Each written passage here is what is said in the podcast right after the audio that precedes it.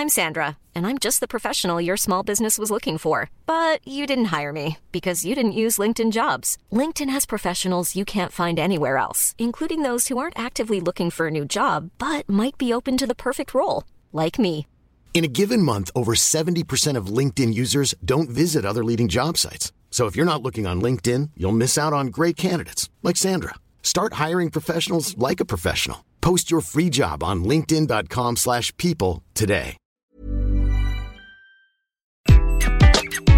Bonjour, dans cet épisode, je vais vous expliquer les clés pour la mise en place d'une culture positive en entreprise. Je suis Gaël Châtelain-Berry, bienvenue sur mon podcast Happy Work, le podcast francophone le plus écouté sur le bien-être au travail. N'hésitez surtout pas à vous abonner sur votre plateforme préférée ou si vous êtes sur Apple Podcast à mettre un commentaire. C'est très important pour que Happy Work dure encore très longtemps et en plus de vous à moi, cela me fait plaisir. Alors, je ne sais pas si vous avez remarqué, mais quand vous croisez une personne de positif ou quelqu'un de négatif, cela ne vous met pas tout à fait dans la même humeur. Nous avons tendance à caler notre comportement social à celui que nos interlocuteurs et interlocutrices ont avec nous. Et oui, vous aurez beaucoup plus tendance à sourire à quelqu'un qui vient de vous sourire qu'à quelqu'un qui vous fait la tronche. Eh bien, en termes de positivité, il en va de même. Quelqu'un de positif va entraîner du positif alors que quelqu'un de négatif pourrait déprimer une armée de clowns. Alors, quand on parle de culture positive en entreprise, il ne s'agit pas de transformer tout le monde en bisounours et de voir tout en rose. Absolument pas. Il s'agit que les salariés d'une entreprise voient plutôt le verre à moitié plein plutôt que le verre à moitié vide et cela se travaille. Tout d'abord, il y a des valeurs fondatrices qui doivent être portées par le comité de direction. Comme je le répète toujours, un escalier, ça se nettoie par le haut. Les valeurs fondatrices, c'est déjà de remettre l'église au milieu du village, comme le disait ma grand-mère. Alors l'église au milieu du village, c'est quoi? C'est de dire que dans la plus grande partie des cas en entreprise, on ne sauve pas de vie.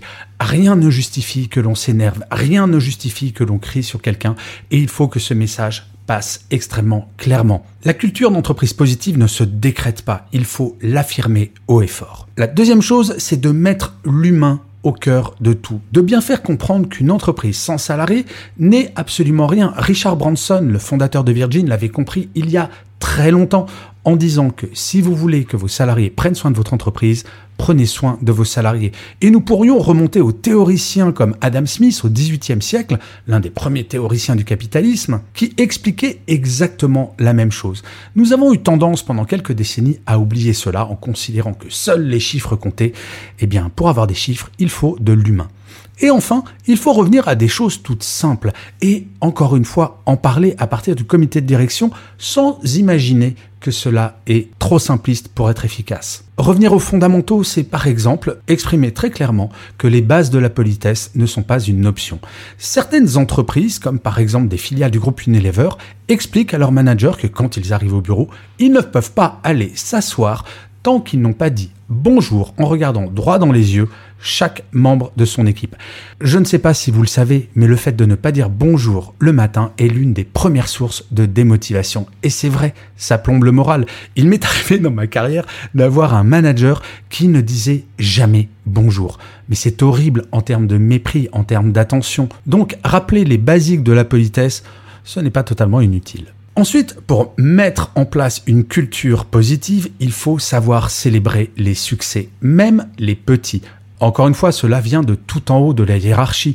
Si le président ou la présidente d'une entreprise félicite son comité exécutif en mettant, par exemple, à l'ordre du jour de chacune des réunions, une partie de la réunion consacrée aux bonnes nouvelles, je vous garantis que l'ensemble des membres de ce comité exécutif vont faire de même avec leur équipe, et ainsi de suite. C'est ainsi que le positif ruisselle. Savoir célébrer le positif, ce n'est pas se dire on est toutes et tous beaux et belles sur la photo, c'est juste savoir admettre que tout n'est pas négatif. En fait, il faut savoir mettre en place une culture du feedback et pour ce faire, eh bien, référez-vous à l'épisode 1016 de Happy Work, et oui, déjà plus de 1000 épisodes de mon podcast, dans lequel j'explique comment mettre en place une culture du feedback. Donc il faut savoir célébrer les bonnes nouvelles, alors que l'on sait très bien parler des mauvaises nouvelles, donc il faut changer ce paradigme, mais il faut également mettre en place une culture du droit à l'erreur. C'est absolument fondamental. En fait, il faut déculpabiliser les salariés face à l'erreur. C'est comme cela que l'entreprise va être créative, que les gens ne vont pas arriver avec une boule au ventre s'ils doivent avoir une idée ou lancer un nouveau projet. Le droit à l'erreur, c'est véritablement quelque chose de central pour le bien-être et pour faire en sorte que les gens soient toujours positifs et qu'ils essayent sans avoir peur d'échouer et surtout sans avoir peur de se faire juger si jamais ils échouent. Et c'est assez intéressant car depuis quelques mois, je constate que de plus en plus d'entreprises me demandent de venir faire cette conférence que je fais sur le droit à l'erreur car c'est une demande extrêmement forte de la part des salariés.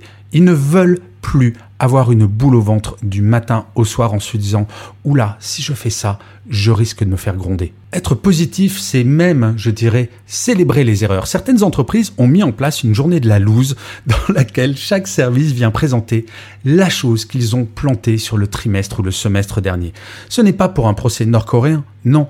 C'est si le département A explique qu'il s'est planté sur telle ou telle chose, cela permettra peut-être au département B de se dire Oula, mais j'étais en train de faire la même erreur. Au département C de dire Oh, mais toi, ça n'a pas marché, mais moi, parce que je ne suis pas le même service, peut-être que je pourrais transformer cela en succès.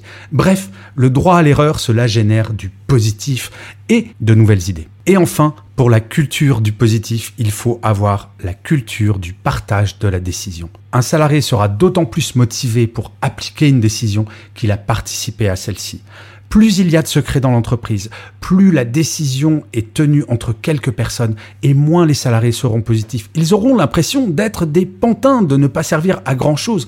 Partager la décision, cela veut dire en débattre, de prendre les idées des gens, d'avoir des commentaires, d'impliquer véritablement.